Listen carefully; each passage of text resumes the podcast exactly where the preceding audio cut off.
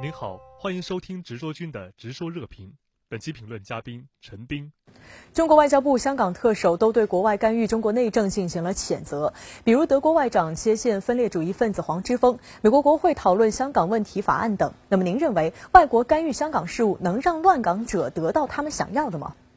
这恰恰相反，如果听任于外国干预香港事务，听任美国通过香港事务法案，不仅呢毁了整个香港。也会毁了这个香港年轻人的前途，包括呀，现在傻乎乎的呼吁美国干预香港的年轻人，他们呢终将发现那是自讨苦果。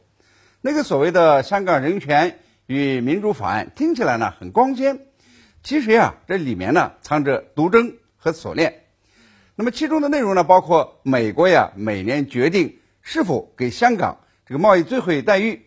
美国干预香港的立法。香港呢要执行美国针对军商两运出口管制的法律，那么最糟糕的呢就是美国呢要逐渐的取消香港的独立关税区地位。不要说咱们中国人呢愤怒，就连美国商人呢都看不下去，说呀这个法案的终极目标就是要给香港的独立关税区定下死亡之钉。那么没了独立关税区地位，没了零关税自贸区的这个身份，那么香港的优势呢就会全部失去。香港经济和市民这个生活工作的水平呢，也将大大的下降。这黑衣人呢，现在要求外国干预，实在是砸自己的饭碗，砸后代的饭碗，这好傻好天真。美国呢，之所以要嚷嚷着通过香港事务法，嘴上说的呢是支持香港的自治，实际上呢是要阻止中国内地和香港的共同繁荣。这个美国、德国的政客呀，借鉴香港的分离主义分子黄之锋之流。不仅损害的是中美中德关系，而且呢，明显离间香港和中国内地的关系。好了，这呢又会给香港呀带来另外一个打击。那么，在与新加坡的竞争之中呢，处于劣势，黯然失色。现在呀，香港的危机呢已经很深了。西方记者说呀，这寸土寸金的香港，现在呀，四星级的酒店一夜呢只要两百港元，哎，还是还有很多的空房子留着。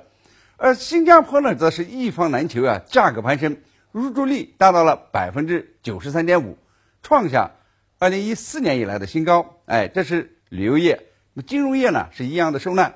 六月份示威以来啊，这个很多的世界大亨呢都把钱呢往新加坡转移，有一位富豪呢一次就转走了一亿美元到新加坡。所以呢，把外国势力和这个法律引到香港，那么对中国对香港。对香港的示威者都是没有好处的，所以呢，这个中国外交部呀对德国同行提出了质问，这林郑呢则拒绝美国成为这个持份者。感谢您的收听，更多深度视频请下载直新闻 APP，国际时政、军事防务，直说君陪您看懂硬新闻。